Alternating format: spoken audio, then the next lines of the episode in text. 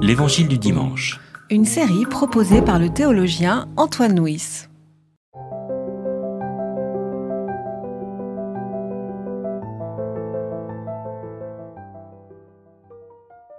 Alors Pierre vint lui demander, Seigneur, combien de fois pardonnerai-je à mon frère lorsqu'il péchera contre moi?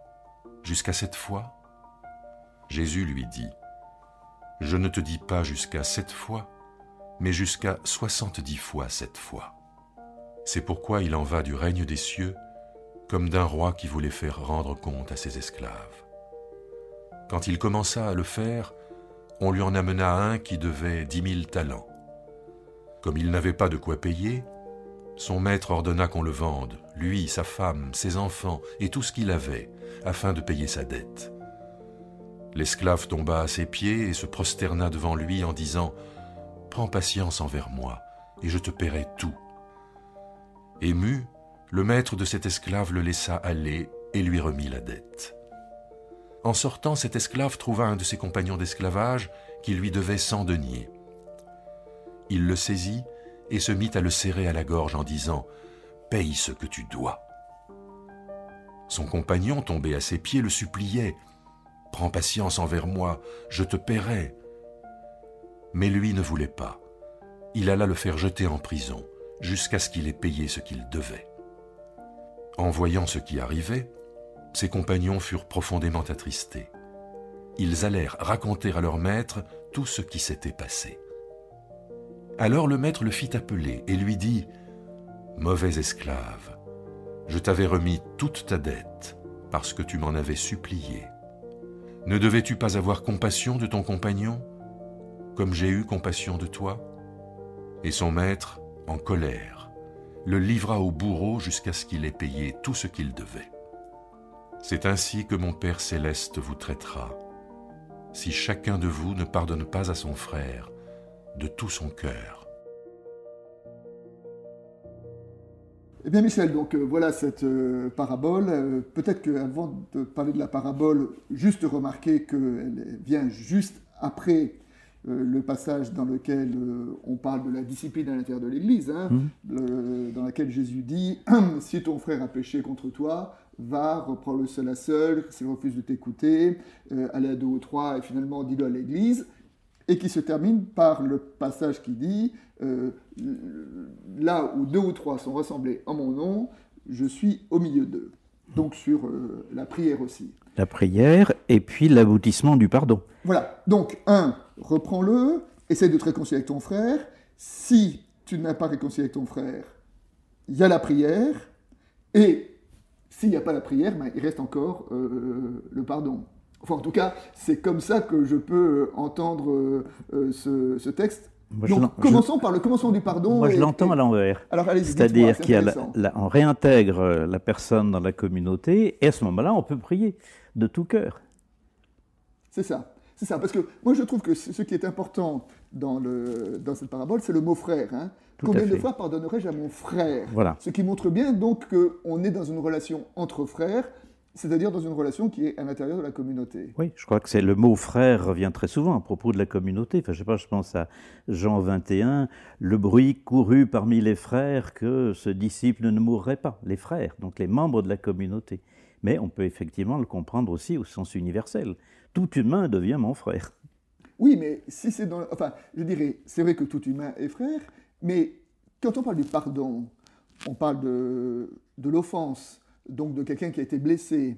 Et est-ce que quelque part, euh, on pourrait dire, le pardon est plus facile quand c'est entre frères parce que le frère est plus proche, mais on peut dire aussi que le pardon est plus difficile quand c'est un frère, parce que parce qu'il est frère, la blessure est plus douloureuse. Après tout, que mon ennemi me fasse mal, je l'attends. Que mon frère me fasse mal, ça me blesse plus.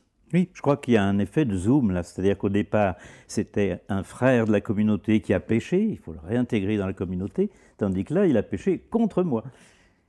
Et d'ailleurs, Luc fait le passage, hein, il dit.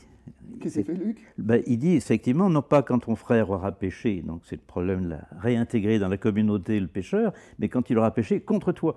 Donc Luc fait déjà le, le coup de zoom, et c'est déjà la relation entre les personnes qui est en jeu. Voilà. Et alors donc, et puis euh, cette relation, donc, elle est exprimée avec cette histoire un petit peu de, de, chiffres. Hein. Euh, combien de fois devrais-je pardonner, dit Pierre, jusqu'à sept fois. Et Jésus dit, non pas sept fois, mais sept fois 70 fois. Alors, 70 fois sept fois. Alors, comment, comment comprendre cette espèce d'hyperbole de Jésus par rapport au pardon? Voilà, oui. Je ne sais pas s'il faut le mettre en relation avec la Genèse. Hein, c'est-à-dire si... la Genèse. Oui, Caïn sera vengé sept fois, si on s'en prend à lui et la Mecque sera vengée 70 fois. voilà. Et donc, donc je crois que c'est une façon de dire à l'infini. Oui, et de dire que euh, à, euh, dans l'Évangile, euh, dans, dans, la Genèse, il y a une sorte de l'infini de la vengeance. Oui. Qu'un sera vengé sept fois, les mecs et 70 fois. Et à l'infini de la vengeance qu'on trouve dans la Genèse, Jésus évoque là, à l'intérieur de l'Église, ben, comme vous dites, l'infini du pardon. L'infini du pardon, oui. oui, tout à fait. peut-on pardonner de façon infinie? Voilà la question. D'ailleurs, et pour, pour, répondre en partie à cette question, il y a peut-être un, petit détail que je trouve euh, intéressant. Euh, Pierre dit Combien de fois pardonnerai-je hmm. Et euh, le, le, pardonnerai-je est un futur, hein, je dirais. Hmm. Alors, c'est un futur qui a, qui a une valeur d'impératif, comme quand on dit tu aimeras. Hein. Tu hmm. aimeras, c'est un futur, mais c'est un futur qui a valeur de commandement. Il n'empêche que derrière ce futur, il y a à mes yeux quelque chose qui est de l'ordre de, de la promesse. C'est-à-dire que même si aujourd'hui, je ne suis pas sûr, et Dieu sait que j'en suis pas sûr, euh, d'être capable de pardonner 70 fois cette fois, euh, au moins ai-je la, promesse que, euh, que dans l'économie de l'Évangile, bah, le stade ultime, c'est peut-être d'arriver justement à vivre totalement dans cette économie du pardon. Oui, tout à fait, oui. Le parallèle de Luc est intéressant là aussi, parce que c'est quand mon frère aura péché cette fois, le même jour, dit Luc. c'est formidable. Oui, donc il en rajoute encore. il en rajoute, oui, comme souvent, oui. Comme on, disait tout à l'heure, 70 euh, euh, fois cette fois, c'est un, un, infini, c'est-à-dire qu'on sort du registre de la comptabilité, hein, hmm. parce que je vais accorder une fois, deux fois, trois fois, quatre fois, cinq fois, et bon, maintenant, au bout de cinq fois, de six fois, de sept fois, je peux m'arrêter. Alors que là, en disant 70 fois cette fois, on dit non, tu n'es plus dans le registre de la, de la comptabilité, mais tu es dans le registre que voilà, le pardon devient en tant que tel un commandement presque indépendamment de, euh, de la personne qui est en face. C'est indépendamment de toute notion de, de, quantité, de toute notion de, raisonnable. Il n'y a pas des moments où il est raisonnable de pardonner, d'autres où il n'est pas raisonnable, mais l'économie du pardon est l'économie de l'évangile. Alors maintenant, pour, euh, poursuivre ce message euh, du pardon, il y a donc cette parabole, cette parabole dite de, l'esclave ou du serviteur impitoyable, et cette parabole donc qui commence par nous parler d'un homme qui avait une dette de 10 000 talents, et, qui, et à qui on remet cette dette de 10 000 talents, et après cet homme à qui a été remis cette dette refuse de remettre une dette de 100 deniers à un de ses débiteurs. Alors d'abord, 10 000 talents, sans denier, vous pouvez un peu nous éclairer sur euh, le rapport de proportion, j'allais dire, entre, entre les deux sommes, puisque c'est autour de cette euh, disproportion que, que, joue la parabole. Oui. Oui, 10 000 talents, c'est une somme absolument énorme, considérable. Et c'est pourquoi je pense qu'il ne faut pas dire l'esclave, c'est quand même un serviteur de haut rang. Enfin, dans le premier livre de Samuel, ça désigne les ministres. Alors 10 000 talents, un, bibliste, euh, bon élève en arithmétique, a calculé que c'était le salaire de 16 000 hommes pendant 10 ans. Ah ben voilà, moi j'avais eu euh, dans mon calcul le, le, salaire de 6 millions de journées de travail. oui, je ne sais pas si ça revient au même. En tout cas, la disproportion entre les, les deux sommes, enfin, celle que, qui est remise au premier serviteur ou ministre ou, comment, ou intendant, enfin comme on voudra, et puis le deuxième, c'est de l'ordre de 6 millions. Hein, son copain lui doit 6 millions de fois moins que la somme qui lui a été remise. Alors on comprend effectivement la, disproportion de cette, de cette parabole. Mais 10 000 talents, donc si c'est cette somme tellement, euh, tellement colossale, alors comme vous dites, comment un homme peut-il avoir une telle dette et comment peut-il promettre de la, de la rembourser Oui, c'est ça, il, dit, laisse-moi, je te rembourserai, et comment pourrait-il... C'est euh, l'humour des paraboles, ça, je crois. Ouais. Et puis c'est ça aussi, bon, manifestement, pour avoir une telle dette, c'est quoi? Il faut spéculer, il faut jouer, il faut... Sans euh, doute, euh, oui. Et alors il dirait, bah, je vais jouer encore plus. Enfin, est-ce qu'il n'y a pas le, syndrome, la pathologie du joueur en disant, mais, mais demain je gagnerai, enfin, je veux dire, donc il va investir encore plus. Enfin, il est dans mm. une spirale de, de perte radicale. Et à ce moment-là, euh, bon, Et on comprend que le propriétaire lui dit, j'ai déjà perdu 6 millions, enfin, c'est cette somme absolument colossale. donc il lui dit, va en prison et voilà, qu'on le vende, lui, sa femme, ses enfants et tout ce qu'il a. Donc mesure radicale. Oui. plus que radical même, et irréaliste d'ailleurs, parce que c'est pas en prison qu'il va pouvoir rembourser sa dette. Mais là, je crois que c'est vraiment toujours l'hyperbole des paraboles. Il faut surtout pas chercher à décalquer, y trouver, y chercher une leçon de morale qui suffirait d'appliquer dans la vie de tous les jours, etc. C'est pas du tout comme ça que fonctionne Jésus. Bon, et alors, et là, à cette euh, économie de la de la dette, euh, de l'argent, euh, du, jeu sur l'argent, la parabole répond par l'économie de, la remise de la dette. La remise de la dette, oui. On, pourrait d'ailleurs délirer un petit peu et se dire, c'est sûrement pas comme ça que Dieu est. Enfin, il n'est pas, il est pas radin comme ça, il n'est pas méchant comme ça. Moi, je suis sûr qu'il va plutôt proposer à son intendant malhonnête, je euh, je sais pas moi, peut-être pas des travaux d'intérêt général, mais des, des, travaux de pardon généralisé. Enfin, il va le mettre dans une situation où il sera obligé de pardonner, etc. Pourquoi pas? Mais ce n'est pas la logique des paraboles. Hein. La logique des paraboles, c'est l'hyperbole, c'est-à-dire l'exagération. Et c'est là qu'il faut fonctionner, je crois. Et, donc, euh, parce qu'il est ému, le maître remet la totalité de la dette, ce qui est, euh, voilà, ce qui est euh, colossal, énorme, inattendu. voilà, la, la, surprise. On dit souvent que que dans les paraboles, il y a des, il y a des ruptures, et souvent c'est dans les éléments de rupture que, que se trouve le, cœur, le, sens, la, la, pointe de la parabole. Et là donc, première rupture, euh, voilà, euh, un serviteur avait perdu une somme considérable, se propose de rembourser, et le propriétaire dit, je te remets ta dette. On pense au père de, entre guillemets, l'enfant prodigue, qui accueille son garnement de fils qui a dépensé la moitié de la fortune familiale. Oui, oui. oui. Et puis je pense aussi hein, d'un prière de, notre Père. Voilà, oui, remets-nous nos dettes. Hein, ou, ce que nous traduisons comme euh, pardonne-nous nos enfances, mm. euh, au mot à mot, dans la version euh, mathéenne, enfin dans la version de, les dettes, oui. de, Matthieu, c'est remets-nous nos dettes. Et on a besoin d'entendre quand même que, que la dette à cette époque-là pouvait être un vrai esclavage. Et c'est vrai que, quand, que de dire qu'un homme, un, un petit propriétaire, euh, si jamais il y a une mauvaise année, il est obligé de s'endetter pour acheter des graines, hmm. pour euh, réensemencer son champ. Et s'il n'arrivait pas à rembourser, il y avait des taux d'intérêt qui étaient énormes, il y avait une espèce de, spirale de la dette. Et à la fin, l'homme pouvait être vendu, lui et sa femme, ses enfants pouvaient être vendus comme esclaves parce qu'il n'était pas capable de rembourser la dette. Je veux dire, ça répond quand même à une situation sociale qui était à la fois très, très prégnante au temps de Jésus et très douloureuse.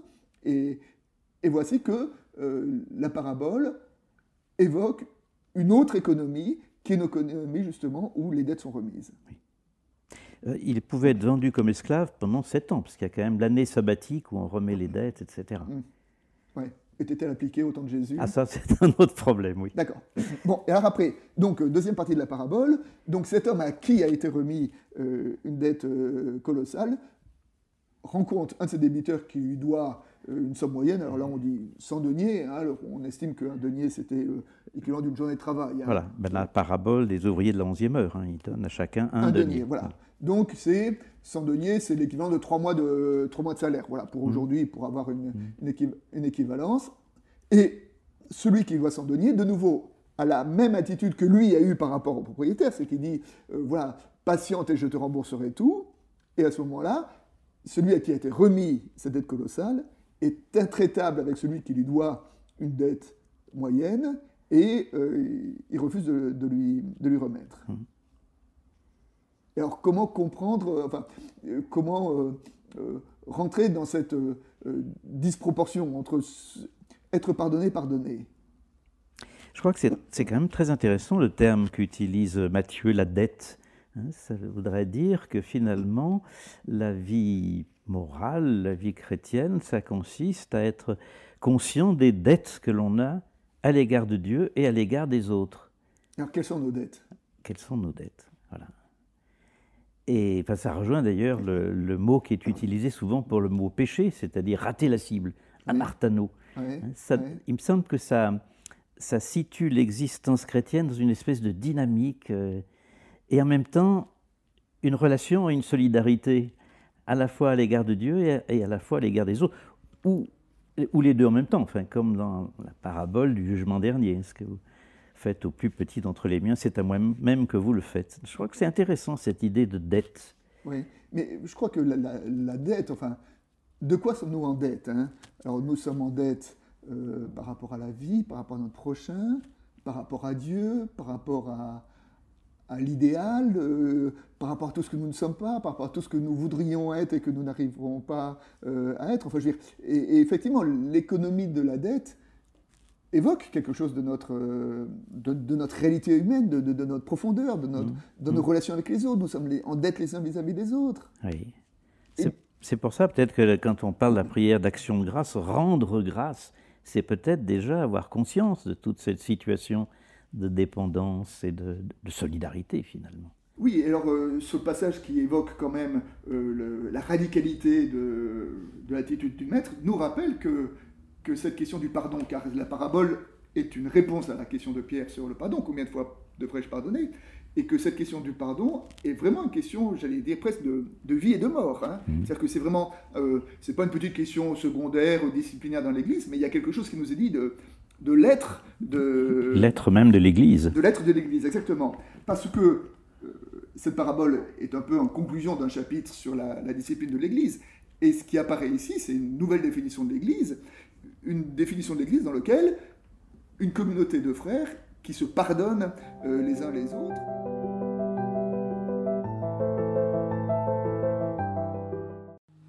C'était l'Évangile du dimanche. Une série de regards protestants enregistré par Antoine Nuis. Voix off, Dominique Fano-Renaudin.